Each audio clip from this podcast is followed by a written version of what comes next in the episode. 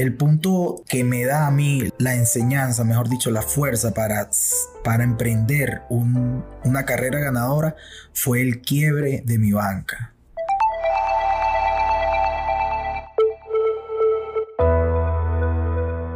Hoy, en Rigel Blog Podcast, estaré conversando con Alexander Yepes, un jugador venezolano que ha recorrido más de 40 países jugando al póker. Ejemplo de perseverancia y disciplina.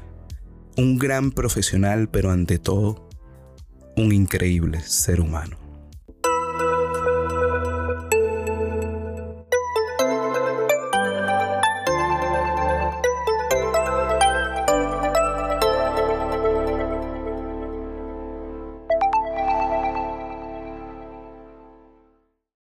Alexander Yepes.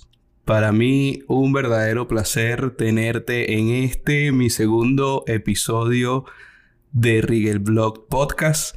¿Quién, qué mejor invitado que el gran Alex Yepes, amigo de la casa, gran jugador de póker.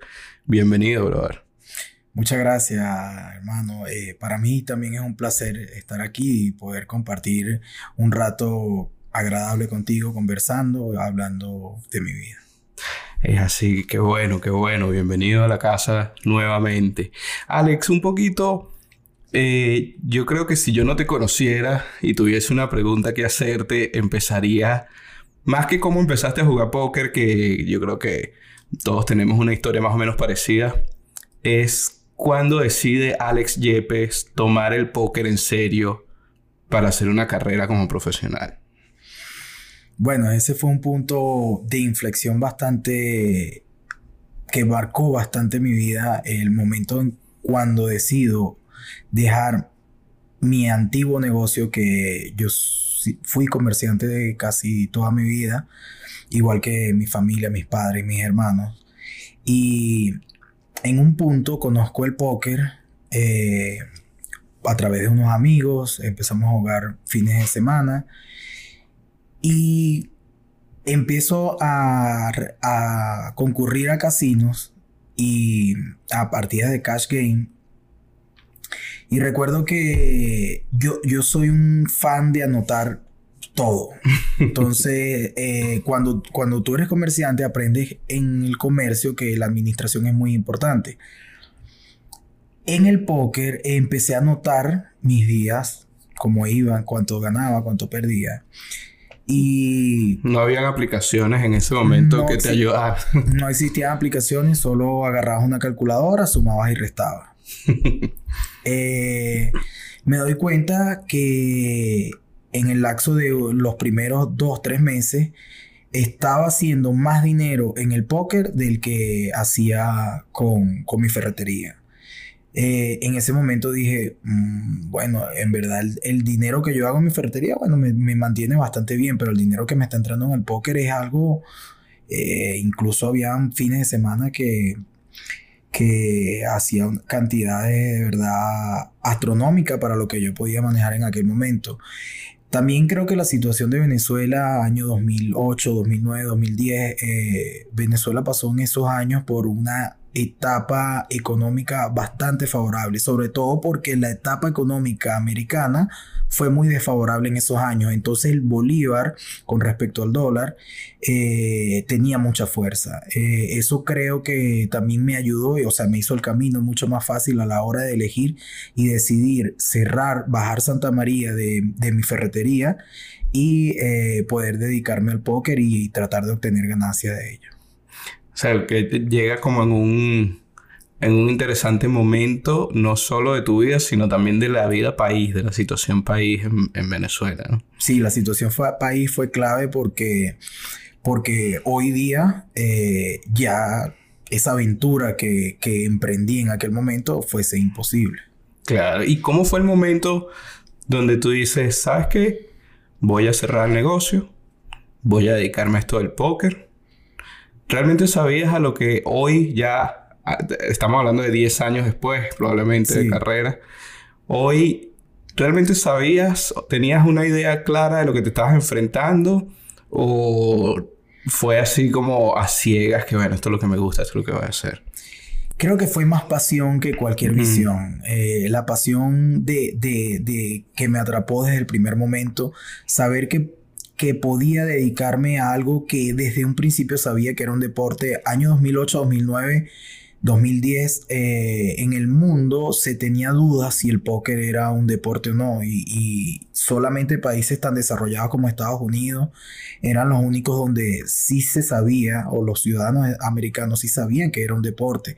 Pero el resto por ejemplo Latinoamérica que ha sido eh, eh, un poco estaba un poco más atrasado con respecto a los países europeos y americanos porque obviamente el póker es un, es un deporte americano se veía un poco digamos, de, tenía dudas esa, esa connotación de deporte, el póker llamado deporte. Entonces, eh, mentalmente para un muchacho de 28 años que tenía en aquel tiempo, decir que me puedo dedicar al póker sin saber si en realidad esto es un deporte o simplemente un juego de apuestas, eh, era algo complicado, pero yo sentía en mi corazón y en mi pensamiento, también de, bastante lógica, que el póker sí tenía herramientas que podrían ayudar a personas a tener ventajas sobre otras personas.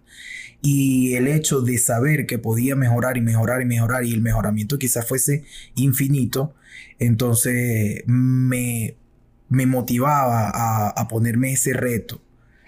Entonces, bueno, yo, yo decido eh, cerrar eh, mi empresa y dedicarle, porque sabemos que al póker hay que dedicarle muchas horas y es muy difícil poder llevar una empresa y, tú, y a la vez ser jugador profesional de póker. Tenía que decirme por una de las dos opciones, no podía llevar las dos de buena manera. Entonces, eh, ya para el año 2010 sí, sí decido dejar, dejarle a un familiar la, empresa y yo continuar solo con el póker.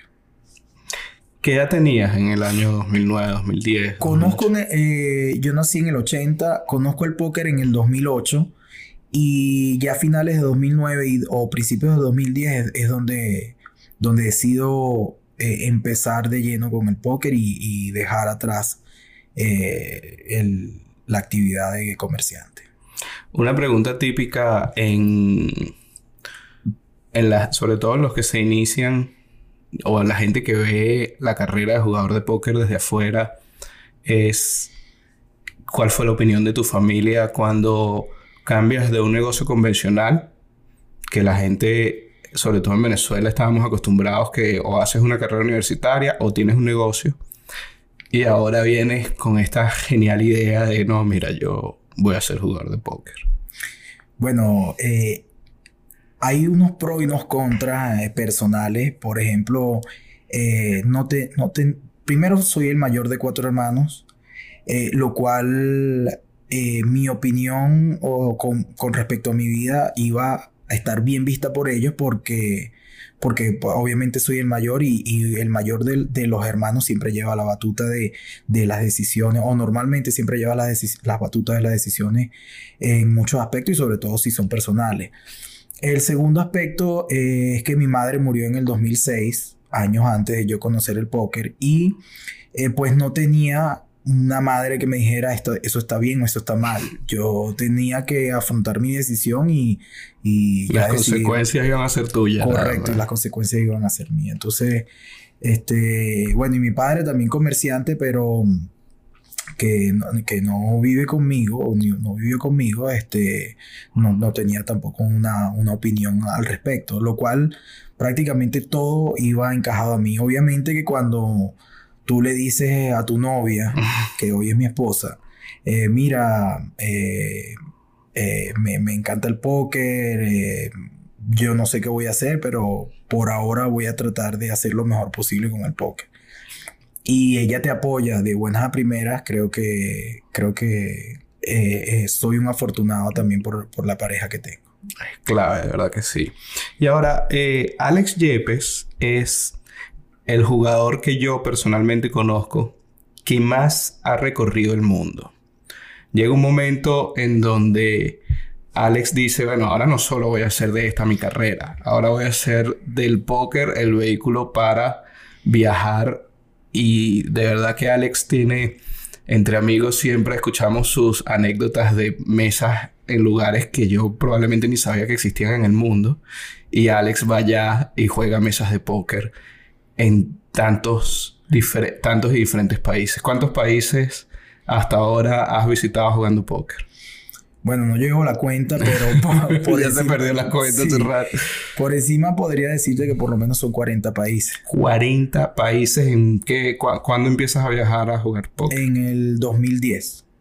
O sea que en nueve años has visitado 40 países para jugar póker. Sí. Qué ¿Cómo, ¿Cómo llegas a ese? Bueno, no solo juego póker aquí en mi ciudad, eh, sino que ahora voy a, a, viajar jugando póker y me voy. ¿Cuál fue el primer país que visitaste, además de haber jugado en Venezuela? Bueno, el primero fue Aruba. que quedaba cerca. Que, está muy cerca, a 40 minutos de, de, Venezuela. ¿Y el más lejos? El más lejos ha sido Macao. Así, eh, tienes que agarrar, no sé, agarrar cuatro aviones, un, un, un, ferry, un taxi, solo para llegar y lo mismo de regreso. Son, es, es, bastante lejos, pero también han sido experiencias muy lindas. He ido a África, he recorrido Europa. Este, el único continente que no he ido es, pero eh, me, encantaría ir, visitar la zona de Australia que me han dicho que, que, que también es muy interesante por allá. ¿Y cómo llegas, cómo llegas a ese momento que dices, bueno, mira, sabes que esposa, novia, o mañana me voy a África? ¿Cómo, cómo es ese proceso de decisión? Eh, ¿Te informabas antes? ¿Ibas a ver qué pasaba allá? Sí, eh, previamente siempre hay una, una, información que te llega, ya sea a través de amigos, colegas, eh, o que, bueno, afortunadamente hoy en día tenemos el Internet y podemos buscar mucha información por allí. En cuanto al póker, necesitas una información más de personas que hayan visitado el lugar. Ir, ir a ciegas sin saber si qué vas a encontrar allá es algo muy difícil. Creo que una de las personas que abrió mucho el camino para yo decidir viajar y buscar nuevos horizontes fue los blogs de Marcelo BBC. Eh, eh, los blogs de él son muy motivadores, también es una persona que ha recorrido muchísimo el mundo. Y pues eh, ver que él ah, pudo lograr muchas cosas me motivó también a decir, bueno, yo también puedo hacerlo y, y, ¿por qué no? Vamos a intentarlo. Qué bueno, qué bueno. De verdad que Marcelo ha sido parte mentor de todos los jugadores que leíamos ese blog.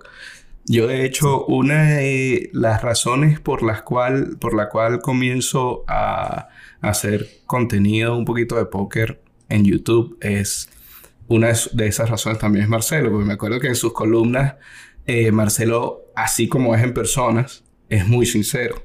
Y era muy sincero cuando escribía. Entonces decía lo, lo bueno y lo malo de los viajes y también decía cuando perdía, así como cuando ganaba. En aquel momento los jugadores de póker se vendían como que siempre ganaban. Marcelo fue la primera persona que yo vi que escribía las veces que también perdía. Entonces me sentí identificado. Yo perdía más veces que las que ganaba en aquel momento y bueno, este, este es de los míos. Qué bueno. Eh, ¿Alguna anécdota de algún país que hayas visitado? Anécdotas muchas, me imagino. Sí, han, sido muchas, algunas buenas, algunas malas, pero siempre me gusta hablar más de, de lo positivo que, que de lo negativo. Eh, creo que la, principal anécdota es conocer tanta gente y hacer tantos amigos eh, y conocidos a través del mundo que años, pasan los años y, esa, esa, amistad se va fortaleciendo. Eh, ha sido, yo creo que de, de, mi mejor anécdota ha sido un cúmulo de anécdotas y ha sido conocer tanta gente y poder compartir con ellos y, y poder también aprender mucho de, cada una de esas personas. Sí, definitivamente el mundo del póker. Además es una comunidad pequeña. Recuerdo que tú conocías a Marcelo antes del año pasado. Sí. Ah, ok. Eh, recuerdo que el año pasado estábamos reunidos ahí eh, hablando y comentando anécdotas y, bueno, es interesante como el póker nos ha también unido en, un grupo de gente, ¿no? Eh, algo que es que es una pregunta que todos los jugadores de póker pueden tener y, de hecho las personas fuera del póker también, es ¿cuándo te vuelves un ganador? Porque muchas veces las personas asumen que un jugador profesional de póker o un jugador que se dedique al póker es un jugador ganador, lo cual tú y yo sabemos que no es la mayoría de los casos. Pero ¿cuándo y cuál crees que fue la receta para poder ganar lo suficiente y hacer una vida eh, que venga del póker en, la vida de Alex Yepes? Sí, eh, el punto donde que me da a mí la, la, enseñanza, mejor dicho, la fuerza para, para emprender una carrera ganadora fue el quiebre de mi banca. Ah, fíjate. Eh, cuando yo empecé a jugar al póker, empecé jugando Cash Game. Y pocos meses, pocos meses después eh, conocí los torneos. Los torneos son una cosa fascinante. Eh, la, la, sensación de jugar un torneo no tiene nada que ver con la sensación de jugar cash game. Son dos sensaciones totalmente diferentes. En un torneo tú, por lo menos yo, Alex Yepe, imprimo eh, un grado más de concentración, de enfoque, de esfuerzo incluso. Cash Game es algo más rutinario. Cuando conozco los torneos, eh, eh, empiezo a viajar eh, internacionalmente y la falta de experiencia también, además la falta, la falta de técnica y de estudio, y la falta de administración también, aunque yo, yo siempre fui muy, traté de ser lo mejor posible eh, en la administración en cuanto a mi van roll, pero aún así eh, la varianza que existe en los torneos es muy grande y si no controlas bien eh, tus, tus viajes y tu, y tu capital, sencillamente es muy fácil llegar a la quiebra. Entonces yo pasé de ser jugador de cash a jugador de torneos por, por varios años. Eh, al punto que llegué a la quiebra. Cuando llego a la quiebra, pues eh, me tengo que replantear nuevamente todos mis objetivos. Y fue un momento muy duro porque obviamente eh, amigos tenemos muchos cuando tenemos dinero, pero cuando no tenemos, en realidad son muy pocos los que te tienen en la mano. mi familia fue un factor fundamental para yo volver a empezar de nuevo con, mi carrera. Mis hermanos me ayudaron, me apoyaron en todo momento. Y bueno, vuelvo a empezar eh, desde cero, eh, dentro de Venezuela, con un país un poco más complicado. Año 2013 empiezo a empezar nuevamente, eh, día a día, jugando puro cash game. Dejo los torneos a un lado para tratar de hacer roll y empezar de nuevo para poder salir internacionalmente y poder entonces jugar partidas en dólares, porque recordemos que en, Venezuela jugamos en bolívares y cuando haces el cambio de moneda a dólares, pues la, la, diferencia es mucha. Entonces, sí, ese fue el momento, el quiebre, el quiebre de mi banca fue lo que en realidad empezó a hacerme profesional al punto de que entonces ya empecé a trabajar con software, con, con programas de administración, ya no era solamente yo anotaba en un papelito cuánto gastaba en un viaje, sino que ya tenía establecido una organización y un cronograma y un programa bien determinado para volver a subir eh, esa banca que necesitaba para poder competir internacionalmente y bueno, para poder eh, alcanzar mejores objetivos. Algunos de ellos he alcanzado hasta ahora, algo, y muchos otros me faltan por alcanzar. Fíjate, eh, ahora que hablas, hablas de quiebre de banca y hablábamos antes de 40, probablemente más de 40 países visitados, eh, me pongo yo en esa situación como jugador y una de las cosas que interesante de saber tu, tu opinión o tu experiencia en esto sería cómo manejar el póker es muy duro. El póker tiene una varianza que, que te afecta aún si eres muy bueno. Entonces, ¿cómo manejar esas situaciones tan duras que nos brinda el póker en un país extraño? Porque realmente el póker es una carrera bastante solitaria. ¿Cómo manejarlas en un país, en un país extraño cuando las cosas no salen totalmente a tu favor o como se había esperado, etcétera? Lo principal es el estudio. Yo creo que sin estudio no hay manera de poder afrontar sobre todo los momentos malos del póker. Todos, absolutamente todos los jugadores del póker eh, han tenido momentos, momentos malos, momentos donde tienen downswing, llamamos nosotros, son esas bajadas catastróficas que te hacen perder confianza, te hacen perder capital, te hacen perder este, incluso el enfoque que tienes meses o años construyendo, lo hace perder, lo hace perder eh, en, en unos pocos días o semanas. Entonces es fundamental tener un estudio bastante profundo, saber que lo que estás haciendo tiene una fórmula y es una receta ganadora, saber que tienes que mejorar y en, creo que algo que es clave en los downswing, eh, esforzarte el doble o el triple de lo que te esfuerza en, el, en cuando estás runeando bien. Entonces, no solo hablo, hablo cuando estás sentado jugando, sino que hablo del estudio, hablo del enfoque, hablo de, de ejercicio, hablo de, de el set mental que tienes que tener, tiene que ser mucho más fuerte. Entonces creo que el estudio es la clave principal y entender que el póker es a largo plazo. Entonces ese downswing a, que es a corto plazo, un downswing, digamos, un downswing en, en cash game, eh, creo que el más grande que he tenido me ha durado 15 días, no, no, ha sido, gracias a Dios, no ha sido de meses. En, en torneos, un downswing puede durar más de un año hay una gran diferencia en los downswing de torneos y de cash game. Por eso el cash game eh, es... Yo, yo digo que todos los jugadores de póker deberían jugar cash game y si quieres dedicarte a los torneos, pues también hazlo, pero el cash game es importante para que te dé la, ese, ese capital diario que a, la postre lo, lo podrías usar en buy-in de torneo o lo podrías usar para seguir subiendo de niveles en el mismo, en el mismo método de cash game.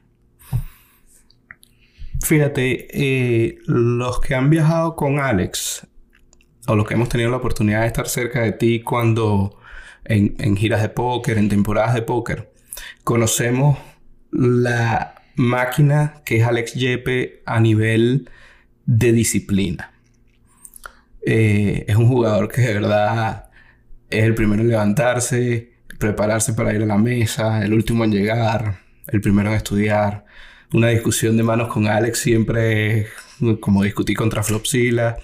Entonces, ¿cómo, ¿cómo es Alex fuera de la mesa? ¿Tú consideras que es un Alex Yepes que tiene esa disciplina para jugar al póker o consideras que es algo que va en la persona como tal? Si la disciplina se adquiere, eh, eh, te cuento que yo hace 20 años no era nada disciplinado. Quizás era todo lo contrario de, lo que se puede llamar disciplina. Eh, pero obviamente eh, la, madurez que te va dando a través de los años pasar por, por esta carrera tan bonita hace que adquieras esa disciplina que se necesita y que es fundamental para poder ser un jugador profesional de póker. Sin, sin la disciplina, tú tienes toda la razón, eh, yo mm, quizás estuviera en quiebra otra vez, eh, o quizás no sé dónde estuviese, pero la disciplina ha sido algo fundamental en, mi vida y en, mi carrera de póker. Sí, eso somos partidarios de... Yo creo que todo jugador de póker sabe el, el valor que tiene la disciplina entre la rutina. Y por ejemplo, a veces me ha pasado, no sé si te ha pasado a ti, que yo llego o estoy en la mesa y se presenta un jugador y yo veo lo indisciplinado que es inclusive con su vida. La forma como se mueve, la forma como, como tiene, como acomoda las fichas, como tú, tú puedes ver su, su perfil. Y siempre pienso, bueno, este tipo no tiene la disciplina para jugar póker, para jugar póker de alto nivel. Al menos eso no es lo que está mostrando, ¿no? Puede ser que uno se lleve una sorpresa, pero realmente creo que es algo tanto dentro como fuera de la mesa. Y ahora, ¿cómo es Alex Yepe? ¿Cómo es la vida de Alex Yepe hoy por hoy fuera de las mesas de póker? ¿A qué se dedica? ¿Qué le gusta? ¿En, qué anda? Bueno, eh, soy, soy una persona muy afortunada. Tengo dos hijos, una niña de 12 años y un varón de... ya va a cumplir 3 años. Eh, mi esposa también ha sido pieza fundamental en el desarrollo mío y de la familia completa. Eh, mm, hobbies que tengo, bueno, siempre soñé con jugar al fútbol de manera profesional, nunca pude. Creo que mm, la condición física es importante y empezar desde, desde primeros años de, de la vida a, a, esa profesión para poder llegar a, a, ser un jugador profesional tienes que empezar de los 5 o 6 años, digamos máximo 10 años. Eh, yo, yo empecé a jugar fútbol en el liceo, prácticamente eh, soy pequeño, no, no llego a unos 70, unos, yo siempre digo unos 70, pero mido unos 69. unos 70, está como, está como yo también. Sí, y de contextura gruesa, lo cual eh, no es muy ventajoso para, para, a la hora de correr. Entonces, son bastantes eh, eh, eh, situaciones físicas que no me dejan, no me hubiesen dejado nunca llegar a ser un profesional de élite como siempre lo soñé, aunque en mi mente siempre, siempre lo fui, siempre fui un jugador profesional de fútbol, no sé, un jugador del, del Barcelona, del Real Madrid. Y eh, ese, ese es mi hobby que aún sigo practicando fútbol cada vez que puedo. Eh, y bueno, eh, ese, ese así. Una cosa que, por ejemplo, ya después de 10 años de carrera uno puede como hacer una vista atrás y evaluar un poquito. ¿Qué, qué esperaba Alex cuando se dedica al, al póker de manera seria o profesional? ¿Y qué espera ahora Alex del póker? ¿Cuál es la visión que hay? Cuando empecé, eh, lo que esperaba, no esperaba mucho en realidad. Yo lo que esperaba era dar lo mejor de mí, aprender, era, siempre he sido un, no digamos nerd, pero he sido una persona que me gusta bastante el aprendizaje, me encanta el conocimiento, me encanta, me encanta leer, me encanta estudiar de todo, de todo, de, economía, de política, de, matemáticas, de áreas sociales, de, muchas cosas. Eh, y en el póker yo decía, bueno, este es un deporte que mientras más lea, mientras más información consiga, más puedo mejorar. Y obviamente, mientras mejor sea, en algún momento eh, van a llegar buenos resultados y obviamente eso va a traer eh, dinero metálico que necesitamos, obviamente, para, para vivir. Hoy en día, si, tengo, si tengo metas un poco más más enfocados, más puntuales, diría yo, es continuar haciendo, eh, eh, mejorando como jugador de cash game, seguir subiendo de niveles, meta que me propuse hace algunos años cuando jugaba un dólar, dos dólares cash game, eh, me propuse subir a 1.3, después de 1.3 me, me, propuse subir a 2.5, después de 2.5 me, me, propuse subir a 5.10, ya estoy jugando 5.10, 10.20 y bueno, mi meta en cuanto al cash game es llegar a lo más alto posible. ¿no? ¿Qué es lo más alto? No, no sé lo que será, no, no sé cuál será el límite. Eh, Dios quiera que pueda llegar a ser uno de los mejores jugadores del mundo en cuanto a Texas Hold'em Cash Game. Eh, esa es mi visión y bueno, un sueño sería poder eh, ganar un brazalete de la serie mundial. Ese es el sueño creo que, que de muchos jugadores porque no solamente nosotros, nosotros los jugadores de póker, sobre todo los de cash games, eh, somos jugadores que podemos hacer mil hazañas en una mesa y nadie lo va a notar. podemos construir un roll de X cantidad de, dinero y nadie tampoco lo va a notar. No salen las noticias. Y, sentirse gratificado eh, es muy lindo. El jugador de cash game, la única gratificación que tiene es cuando ve la cuenta o cuando necesita pagar algo, comprar algo, pero del resto no, no, hay, no hay un sistema que diga o que te ranquee como jugador o mejor jugador de, de, cash game. Solamente está la apreciación de tus rivales que encuentras todos los días en diferentes, en diferentes mesas. Entonces creo que la parte de sentirse uno gratificado solamente te lo dan los torneos. Y ciertamente obtener un brazalete de, de la serie mundial es algo muy difícil, algo muy complicado.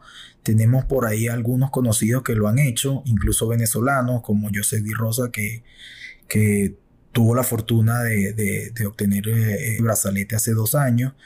Este, y bueno, eso es algo gratificante poder decir, bueno, mira, yo logré competir en un torneo de miles de personas, logré derrotarlos y, y, logré probarme a mí mismo de que, de que soy me, o que fui mejor en ese momento que más, de 2.000, 3.000 personas, además del reconocimiento público notorio que se hace a nivel mundial a la hora de obtener ese, ese adorado brazalete.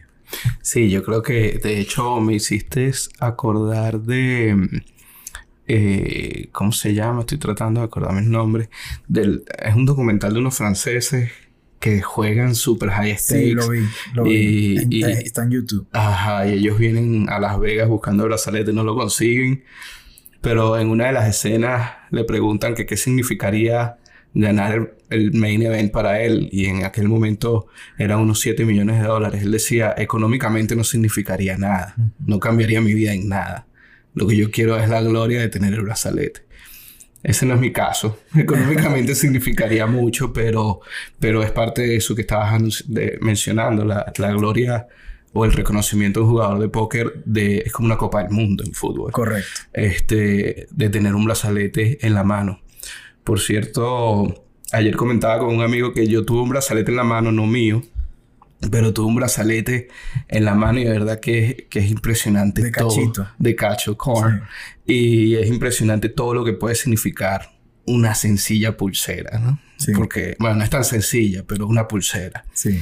Eh, todo lo que puede significar para toda la gente. Ver este año 28 mil personas creo que jugaron el Big 50. Sí. Todas en busca de un brazalete. Es algo realmente impresionante y habla de la pasión que puede producir el póker en los seres humanos. ¿no? Claro, la competencia, la competencia es algo que mueve masas y lo vemos en el béisbol, en el fútbol y lo vemos también en el póker. 28 mil personas compitiendo y haciendo colas eh, como como no sé, como, como si estuvieran regalando algo y no, ellos están en una cola para pagar 500 dólares y poder tener la oportunidad de, de ganarse ese brazalete, eh, quiere decir que muchas personas también piensan como yo.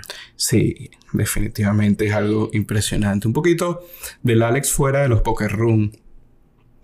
Eh, ya es un Alex con una familia, una bella familia. Hoy por hoy, ¿qué significa la felicidad para Alex Yepes?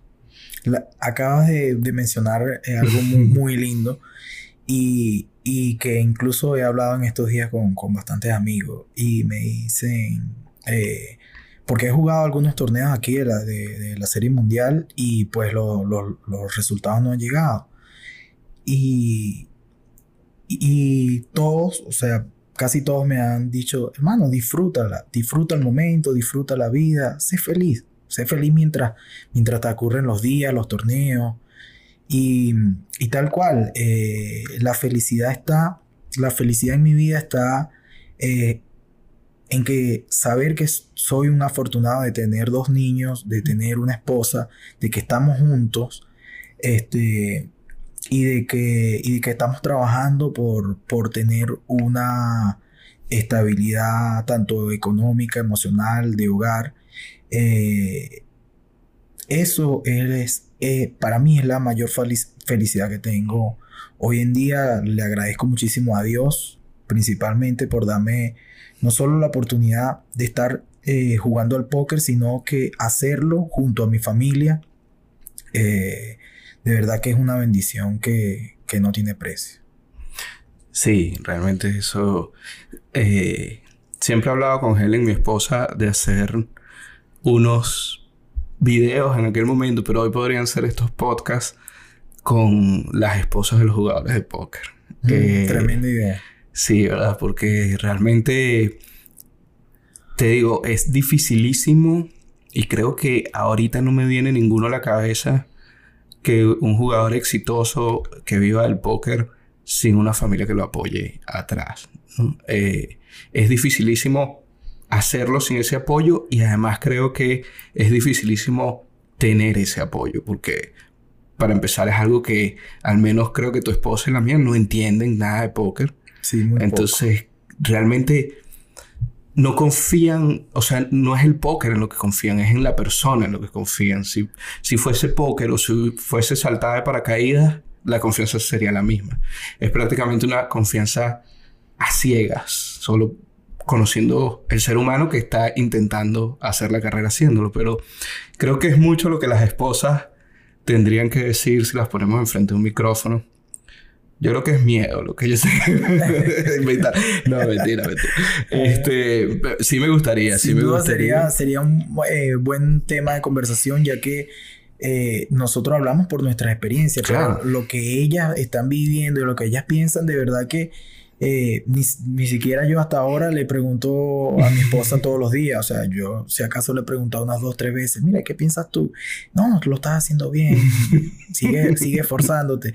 Pero así es cierta que vive ella el día a día, pues lo que yo veo con mis ojos quizá no es es algo diferente a lo que ella está viendo. Total, total, estoy seguro. Eh, claro, ya han sido varios años, ¿no? A lo mejor eso ha ayudado, pero al principio seguramente fue algo. A, a Helen le pasa que cuando sus amigos o amigas le preguntan qué hace Riegel y ella dice qué hace, eh, me ha comentado varias veces que le han preguntado, ¿y no te da miedo? Y es una tremenda pregunta porque a lo mejor hoy por hoy da menos miedo, pero estoy seguro que en algún momento de la vida dio miedo, ¿entiendes? O sea, es un camino que se ha recorrido y no, y no quiere decir que uno haya llegado. Una de las cosas del póker es que no quiere decir que hayas llegado a la meta. No, no, hay meta aquí para llegar. Siempre tienes que estar competitivamente manteniéndote para poder hacer, hacerlo rentable. Y el póker, como cualquier otra disciplina, evoluciona. Si no evolucionas a ese ritmo más rápido, va a llegar el momento que por muy bueno que haya sido, que conocemos casos de jugadores muy buenos que no se pueden adaptar al póker, al póker nueva escuela, digamos, eh, ya se les hace muy difícil mantenerse como jugador de póker. Entonces el miedo no es una cosa que a lo mejor ya uno, en tu caso, por ejemplo, lo entiendes muchísimo mejor y sabes cómo manejarlo y ya lo razonas de otra manera, pero ¿qué pasa a la gente que, que no lo entiende de esa forma? ¿no? Pues hay que transmitirle a, la persona que esté contigo eh, seguridad. La seguridad, seguridad en que tú vas a dar lo mejor de ti. ¿Qué va a pasar? Nadie lo sabe. Pero si tú das lo si tú te esfuerzas lo mejor posible en cada uno de los puntos que se necesitan para llegar al éxito, eh, estoy seguro, estoy seguro que en el 100% de las veces lo vas a lograr. Yo, yo tengo cinco dilema o, cinco puntos que yo trato de esforzarme todos los días, incluso todos los años, el 31 de diciembre, que es una fecha eh, muy, muy sentimental para mí porque fue la fecha donde mi madre murió. Los 31 de diciembre yo en algún, en muchos años, 2006, 2007, 2008, yo no lo celebré. Pero el 31 de diciembre era un momento donde yo agarraba una fuerza interna y me trazaba objetivos que debía cumplirlo el año siguiente.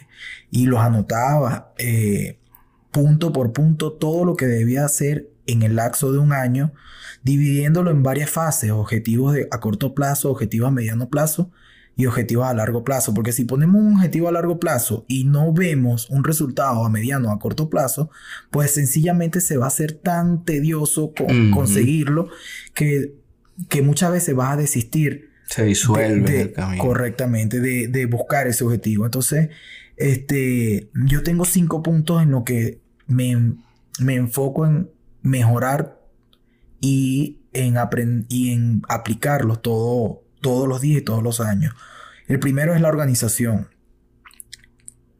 Por muy organizado que sea, siempre hace falta más organización. Todos los días, todos los meses, todos los años, tienes que organizarte mejor. Luego la programación, no haces nada si te organizas, pero no tienes un programa, una rutina que debes cumplir. Plan. Luego el estudio.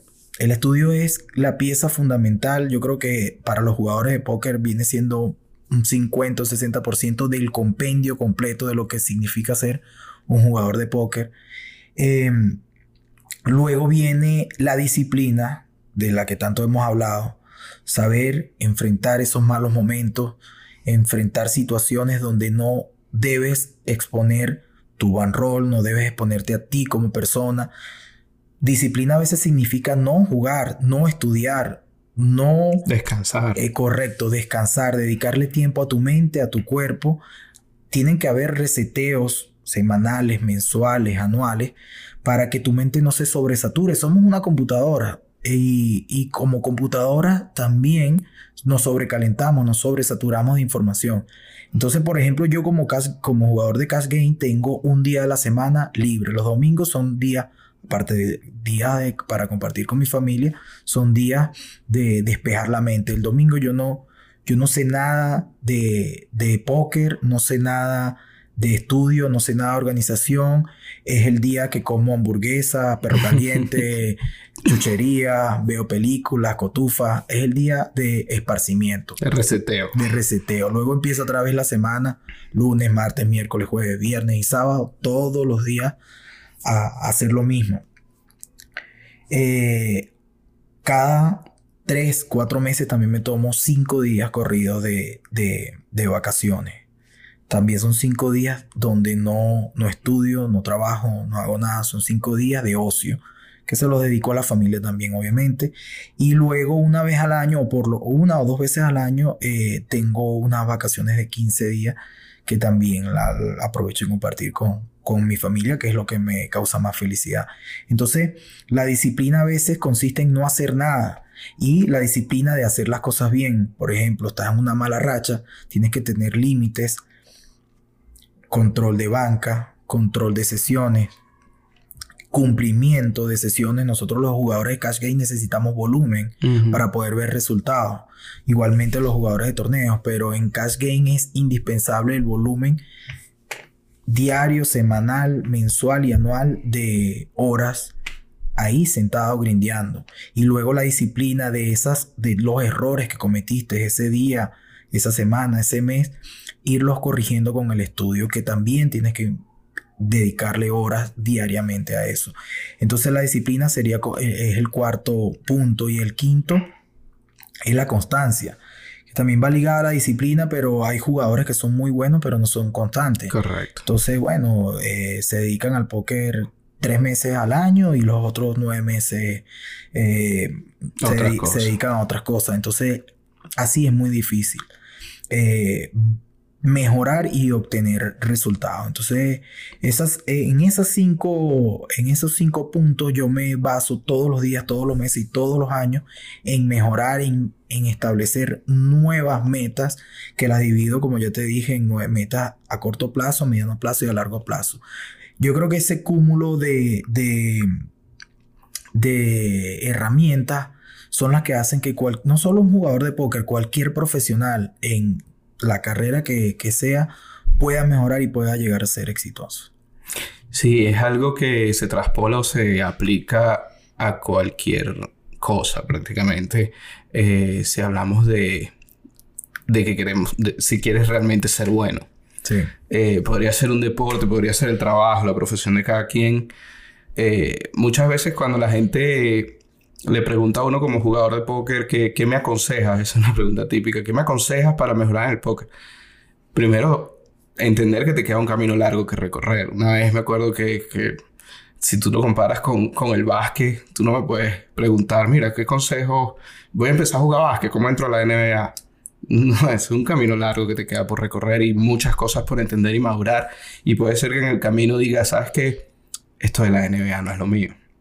Eh, eso aplica tanto para el póker, la NBA como para cualquier otra carrera, igual que lo de la constancia y la disciplina. Creo que no hay forma de, mejorar, de evolucionar si no hay constancia y disciplina. Es por repetición esto y por entendimiento. El póker no escapa a eso. El póker es mucho más normal de lo que la gente considera muchas veces. Eh, no hay secretos, yo creo. Es, es más dedicarse tal cual quisieras hacer otra cosa, pero a esto con el corazón puesto en, mejorar. Sí. Y bueno, y que es competitivo, eh, siempre va a ser competitivo. Siempre va a haber alguien que está estudiando más que tú, siempre va a haber alguien que tiene más, más potencial que tú, siempre va a haber alguien que tiene menos y, que estudia menos que tú también. Entonces, de repente, dependiendo de dónde quieras llegar. Fíjate, hoy por hoy, eh, naciste en el 80, me dijiste. hoy por hoy, ¿qué le diría Alex a Alex Yepes de 20 años, 19 años? Si otra vez, si lo tuvieses enfrente de ti, ya un Alex mucho más experimentado, ¿qué le dirías?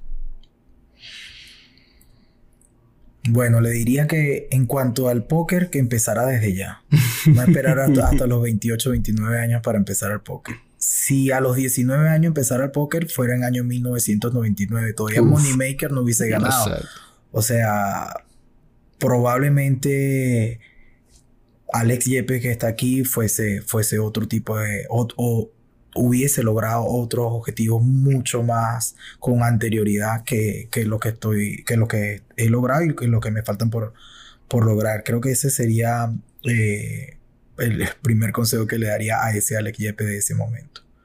Una de las cosas que, que a mí me llama la atención del póker es que necesita ponerle, como tú bien decías, horas de empeño para para que la cosa resulte. Sí, es importante el volumen, eh, el trabajo no solo de grindeo, sino de estudio también. Por ejemplo, cuando yo, cuando, después que yo quebré y em, me replanteé eh, empezar nuevamente, recuerdo que mi primer objetivo fue hacer 1200 horas de póker en Cash Game. Eh, en un año. En un año. 1200 horas de póker en Cash Game. Si tú vives en la ciudad donde vas a jugar, pues es bastante fácil.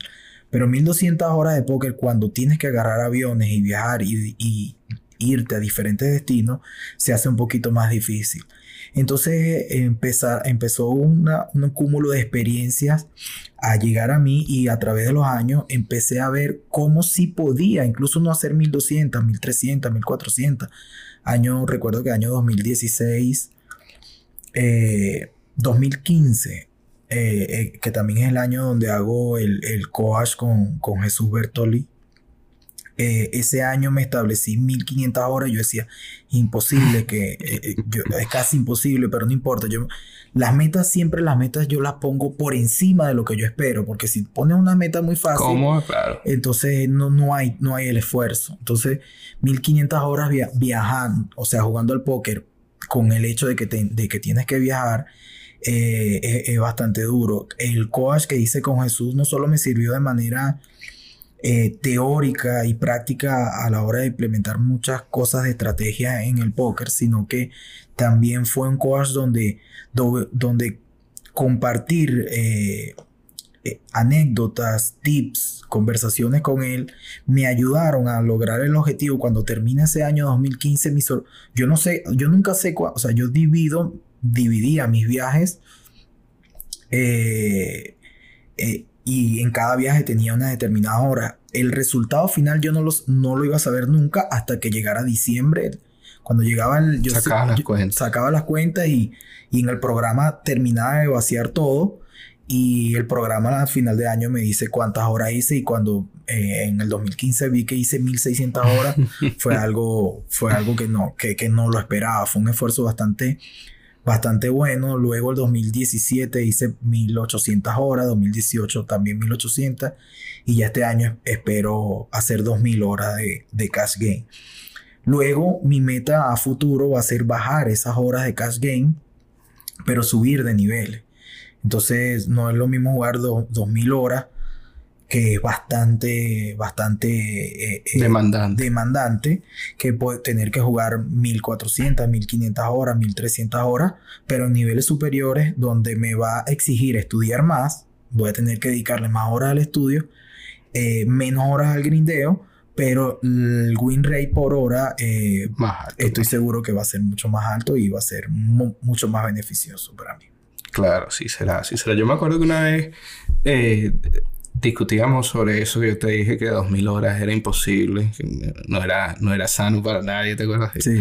Después yo empecé a jugar en algo así como 200 horas mensuales, que viene siendo más o menos el ritmo que necesitas para 2000 horas. Sí.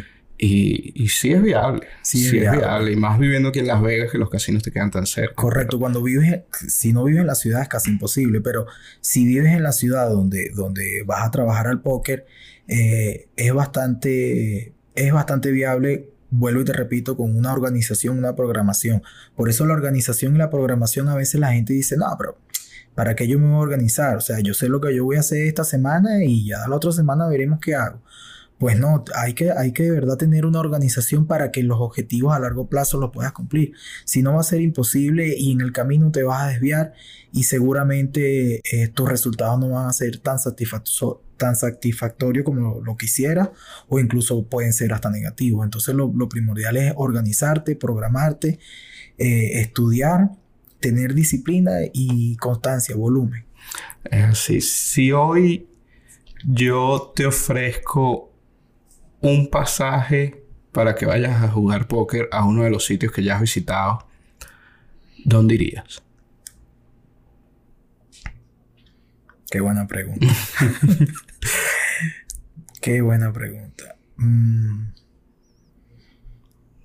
Más de 40 opciones, no es fácil de coger. Sí. Son, son muchas las ciudades que son bellas, que son, que, que son cálidas a la hora de jugar póker. Eh, si fuese a jugar torneo, no cambiaría, no cambiaría Las Vegas por ninguna, por ninguna otra. Si fuese a jugar cash, te diría que me deje el pasaje a Los Ángeles. me salió barato, cuatro horas.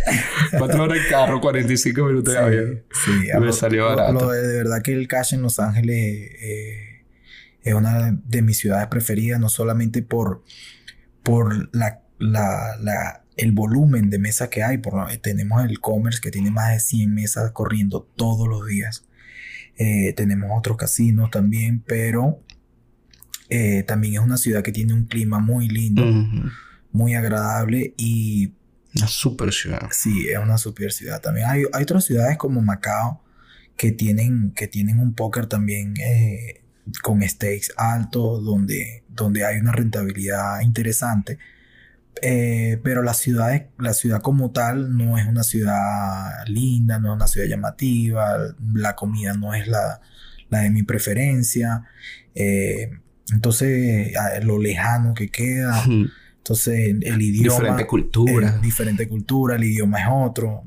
Entonces. Contaminado, porque te vi con. Sí, este, tiene una contaminación, sale a trotar a la calle y habían semanas que no podía ni, ni trotar porque eh, hay alertas de contaminación mm, de niveles muy, de niveles muy altos, donde incluso para caminar en la calle tienes que ponerte tapaboca. Personas que tienen problemas cardíacos no pueden salir a la calle a hacer ejercicio tampoco, no pueden caminar rápido. Eh, porque la contaminación es bastante fuerte. Entonces, eh, de verdad que eh, Estados Unidos es un, país muy lindo que, tiene unos cielos muy hermosos, lo, igual que lo tenemos nosotros en Venezuela. yo, diría que yo me quedaría en Estados Unidos, sin duda. Los Ángeles. has recorrido gran parte del mundo. Si hoy tuvieses el poder de cambiar algo eh, con la idea de dejar un mundo mejor, ¿qué sería? Bueno, cambiaría a Maduro. sin duda. definitivamente, definitivamente. Cambiaría de presidente y, si tuviera más poder cambiaría la mente eh, de muchos de muchos gobernantes venezolanos. No voy a, no, no, no voy a hablar de política porque quizás no, no es el tema, pero la situación que está viviendo nuestro país de verdad que es bastante triste, no, no la podemos dejar a un lado, aunque muchos estemos en el exterior. Eh, Venezuela la llevamos en el corazón día a día, la sufrimos día a día, vemos lo que está pasando a amigos, a familiares que están, que están allá y, están pasando por situaciones muy eh, precarias, muy graves, muy doloroso lo que, lo que está viviendo. De verdad que eh, no es ser egoísta porque también hay otros países en el mundo que están pasando necesidades y que, y que, y que yo diría, bueno, yo tengo el poder de cambiarlo, vamos a cambiar todo. Eh, pero yo empezaría por Venezuela, cambiaría, cambiaría sin duda casi todo lo que está pasando ahorita en Venezuela. Sí, realmente bastante lamentable la situación de nuestro país. Y tal vez creo que cada quien tiene su punto de vista para los venezolanos que tenemos allá en Venezuela y para nosotros aquí. Pero a veces siento que como uno puede comparar, tal vez ve lo difícil de... Obviamente no es lo mismo que vivirlo, pero ve lo, lo mal que está Venezuela. Es algo que, que no es secreto para nadie. Fíjate, un poquito ya hablamos de, del Alex, jugador de póker, eh, disciplinado, con, persistente, con perseverancia, profesional. Alex tiene ahorita, nació en el 80. ¿Cómo se ve Alex dentro de 20, 20 años? Jugando high stakes, se ve a lo mejor no jugando póker, ¿cómo, cómo te proyectas? Sí, de hecho esa es una de mis metas que tengo. Eh, creo que antes de mis 50 años pienso retirarme del póker. Eh, es una meta que tengo. Eh, obviamente para, para hacerlo tengo que cumplir muchas otras metas que también tengo trazadas. no solo de capital, sino también de vida todavía me quedan 10 años más. Dios quiera, Dios quiera que pueda, pueda tener salud para, para afrontar todos estos retos que, que, tengo, que tengo en mente y que, tengo que, que, me, que me he trazado. En 10 años espero tener la fortuna de retirarme al póker profesionalmente. Nunca me voy a retirar porque una vez que tú te dedicas al póker, retirarte, la palabra retirar por completo es, imposible. El póker es algo que, que, te atrapa, que te apasiona y que después que tú le agarras tanto cariño, es difícil que lo dejes como, es como una esposa que tú te divorciaste, pero tienes cuatro hijos con ella y, y fue el amor de tu vida. Te pudiste haber divorciado, pero ahí está ella. Tal cual es el póker. Eh, ahora, sin duda, eh, el cuerpo se va desgastando y, y la mente también se va desgastando. Las personas jóvenes van evolucionando, personas que hoy en día tendrán 10, 12 años, en 10 años van a tener 22 años y probablemente van a ser unas máquinas del póker y van a hacer cosas que nosotros ahorita ni nos imaginamos. Entonces yo creo que en 10 años eh, eh, eh, tener un capital suficiente con, para darle paso a un negocio paralelo que es el legado que yo le voy a dejar a mis hijos, porque, porque si yo tengo que decirle a mis hijos, mire, ustedes tienen que jugar al póker, o ustedes tienen que dedicarte a un negocio, ustedes tienen que hacer eso, yo no lo voy a hacer nunca. Yo le diría a mis hijos, ustedes tienen todas estas opciones. Agarren ustedes la que más les convenga, la que más les guste, la que más quiera. Entonces, mi, el legado que yo pienso dejarle a ellos es no solamente eh, las instrucciones como padre, sino también un negocio, un, parte de su vida resuelta, sus estudios pagos y, bueno, que sean personas de bien. Entonces, en 20 años sí me veo yo prácticamente, Dios quiera que tenga la fortuna de vivir en la orilla de, de una playa que me encanta, que bueno, no voy a decir el nombre de, la playa. No voy a hacer que te vayan a buscar. Pero sí, una playa, tener mi casa allí, al frente de la playa y vivir con mi esposa y mis hijos y mis nietos allí. Sería, sería maravilloso ya fuera del póker, con algún con un negocio que me esté generando ingresos y bueno, ya... Eh, bueno, dándole, dándole gracias a la vida y a Dios por, por todo el recorrido. Ojalá pueda llegar a, los 60 años y quién sabe si en, 20 años hacer un podcast y decir, mira, lo, ah, mira lo que pasó. Pasaron 20 años, ¿dónde Aquí estamos? en la playa. Ojalá que así sea. Yo creo que sí. Yo creo que eh, la verdad que eh, nosotros, digamos, tenemos un grupo de amigos soñadores en esta comunidad del póker que además han demostrado que los sueños se pueden hacer realidad, ¿no? Yo creo que todos empezamos desde sitios parecidos y cada uno con sus vertientes y sus objetivos ha llegado a un nivel que si hubiésemos grabado un podcast hace 10 años, hoy diríamos, mira, si llegamos, ¿no? Eh, de verdad que ha sido increíble y eso es una de las cosas que se le agradece al póker. Bien decías, uno no se puede retirar del póker. El póker se vuelve, yo creo que todo lo que tú hagas para vivir se vuelve tu estilo de vida. Y si bien tú puedes tener ciertos cambios en tu estilo de vida, eh, va a ser tu estilo de vida. Entonces, hoy por hoy, el póker como estilo de vida es algo que te marca para siempre. Siempre uno va a tener que este, estar, tener algo, siempre va a estar de alguna manera ligado al póker, como te pasa con el fútbol, por ejemplo. Claro. A lo mejor no, llegaste a jugar para el Barcelona, pero seguramente lo sigues, etcétera. Entonces siempre estás ligado al fútbol. Es parte. Ahorita me diste probablemente parte de la respuesta, pero siempre me gusta eh, hacerla como literal. Hoy, sin importar todo lo que esté alrededor, hoy, en un mundo ideal, ¿cuál es el sueño de Alex Shepes?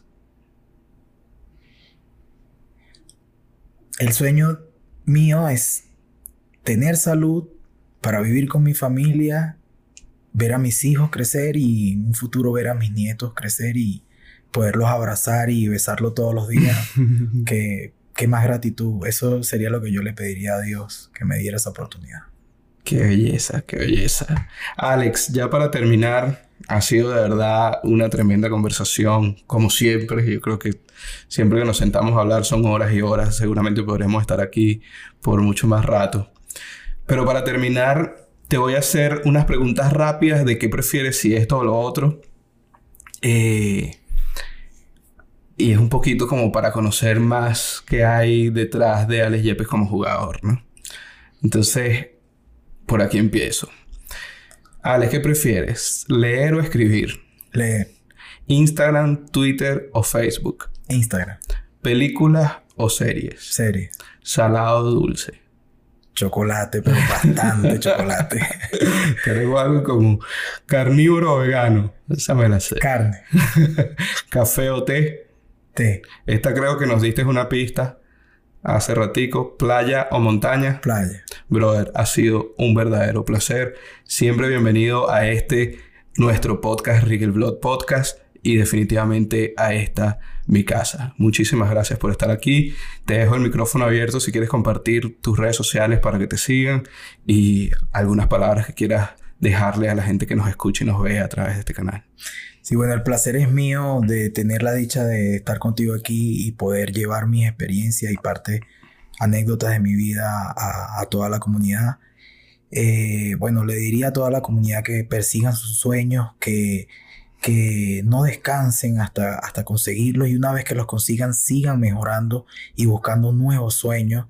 Eh, los sueños están allí para cumplirlos. Si tú los sueñas, puedes lograrlo. Yo le diría a las personas que que no pierdan las esperanzas cuando las cosas se tornan negras o grises.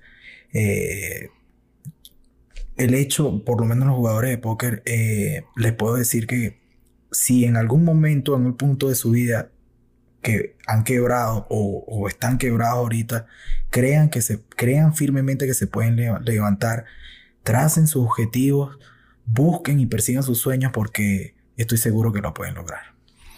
Muchísimas gracias. ¿Redes sociales para conseguir a Alex Yepes? Sí, arroba Alex Yepes PKR en Instagram. Excelente, brother. Y aquí nos despedimos de este, el segundo episodio. Esto apenas comienza y se pone bueno. El segundo episodio de Rigel Blog Podcast. Para mí fue un verdadero placer estar enfrente de esta cámara y detrás de este micrófono. Recuerda que te puedes suscribir si estás escuchando esto en, si estás escuchando y viendo esto en YouTube. Suscríbete al canal y puedes conseguir este podcast en Anchor, en Spotify y próximamente en Apple Podcast. Y bueno, nos estamos viendo en una próxima oportunidad. Muchísimas gracias.